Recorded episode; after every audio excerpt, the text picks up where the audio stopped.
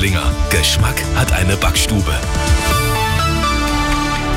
Es ist 12 Uhr, die Nachrichten mit Lisa Nagler. Zuerst das Wichtigste aus München und der Region.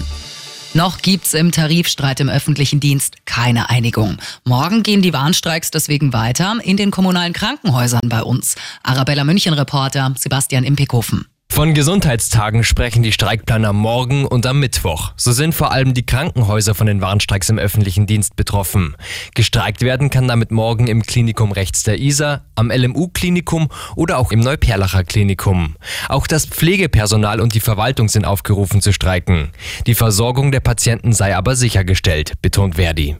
Trauer und Entsetzen in Freudenberg in NRW. Die tot aufgefundene Zwölfjährige wurde Opfer eines Verbrechens. Das haben Polizei Koblenz und Staatsanwaltschaft mitgeteilt. Die Leiche des Mädchens war gestern an einem ehemaligen Bahnhof entdeckt worden. Noch heute wird eine Obduktion durchgeführt. In Freudenberg wehen die Flaggen auf Halbmast.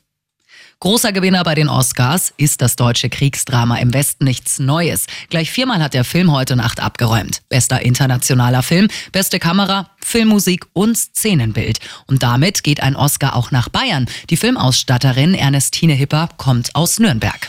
Und das ist sonst noch los in München und der Region.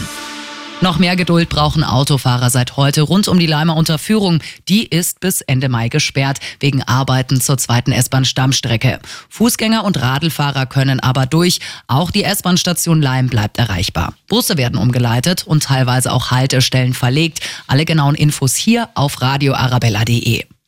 Und das Leben gerettet hat ein Taxifahrer vermutlich einem Betrunkenen in Olching. Er war Samstagmorgen im Taxi eingeschlafen und nicht mehr wach zu kriegen. Der Taxifahrer ist daraufhin zur Polizei gefahren. Die hat den Notarzt gerufen. Mit einer schweren Alkoholvergiftung ist der junge Mann ins Olchinger Krankenhaus gekommen. Immer gut informiert, das Update für München und die Region wieder um halb eins. Und jetzt der zuverlässige Verkehrsservice mit Stefan Hempel.